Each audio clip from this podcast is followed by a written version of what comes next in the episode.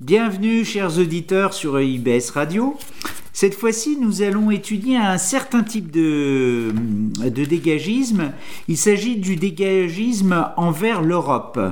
Et euh, ce dégagisme, euh, eh bien, nous avons trouvé euh, l'acteur principal, c'est le fameux groupe de Visegrad qui a été créé en 91 et qui est constitué par quatre pays de l'Europe de l'Est, c'est-à-dire la Pologne, la Hongrie, la République tchèque et la Slovaquie.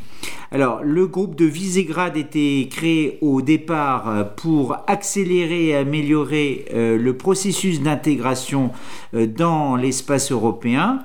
Et ironie du sort, il est devenu progressivement, eh bien, si je puis dire, le, vaisseau amiral d'un euroscepticisme, d'une europhobie de ces pays envers l'Europe. À vous, Antoine, pour nous présenter euh, en particulier la Pologne et la Hongrie dans ce groupe. Merci Vincent. Alors donc on va commencer par la Pologne. Euh, la Pologne donc euh, a rejoint comme la Hongrie et comme l'ensemble du groupe de Visegrad, l'Union européenne en 2004 lors du grand élargissement de 2004 qui a fait suite au traité de Nice de 2001. Et la Pologne est euh, gouvernée, présidée par André Duda et notamment son parti PIS, euh, traduit euh, littéralement droit et justice. Euh, André Duda est président de la Pologne et donc le PIS est au pouvoir en Pologne depuis 2015 et il fait actuellement l'objet d'une procédure d'éventuelles sanctions qui a été émise à l'encontre de la Commission européenne. C'est l'article 7 du traité de Maastricht, du traité sur l'Union européenne, qui prévoit d'éventuelles sanctions en cas de manquement aux valeurs de l'Union européenne, que sont la démocratie, la pluralité, etc., etc., décrites dans l'article 2 de ce même traité. En l'occurrence, cette, euh, cette, demande de sanction, cette procédure de sanction employée pour la première fois en UE, euh, fait suite à la réforme de la justice qui a été engagée euh, par le PIS en Pologne. Il s'agissait, sous couvert de détruire une caste selon les propos du gouvernement polonais, il s'agit plus simplement de mettre au pas la justice euh, polonaise. Donc voilà pour le cas de la Pologne et euh, son principal euh, différent avec l'Union européenne.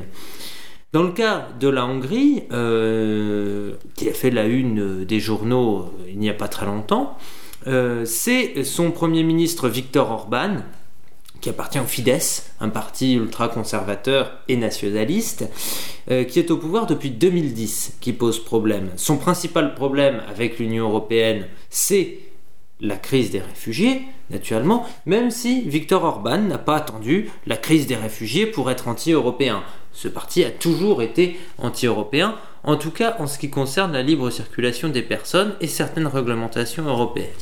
Pour le reste, on va aborder ce point quasi ironique tout de suite. Il s'agit de la contribution au budget européen et notamment de ces deux pays en particulier. Car pourquoi les pays de l'Est et notamment du groupe de Visegrad ont eu un tel acharnement à rentrer dans l'Union européenne, c'était également pour une certaine mise à niveau économique. À ce titre, la Pologne, alors, a contribué au budget de l'Union européenne à hauteur de 3,6 milliards d'euros, mais a perçu de l'Union européenne le montant de 10,6 milliards d'euros, soit un différentiel positif dans son cas de 7 milliards d'euros. La Hongrie, on est à 0,9 milliards, donc 900 millions d'euros de contribution pour des aides perçues de 4,5 milliards. Dans tous les cas, les chiffres sont pour l'année 2016.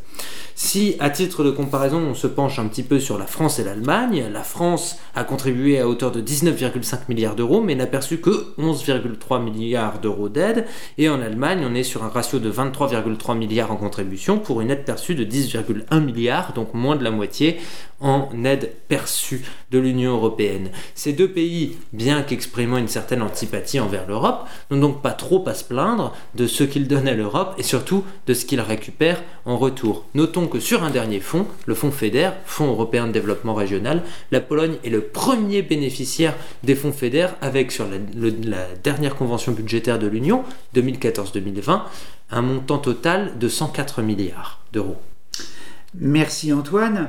Alors, euh, nous invitons nos auditeurs à nous suivre pour euh, la suite de ce type de dégagisme euh, dont fait l'objet l'Europe avec la République tchèque et la Slovaquie. Merci Antoine. Merci.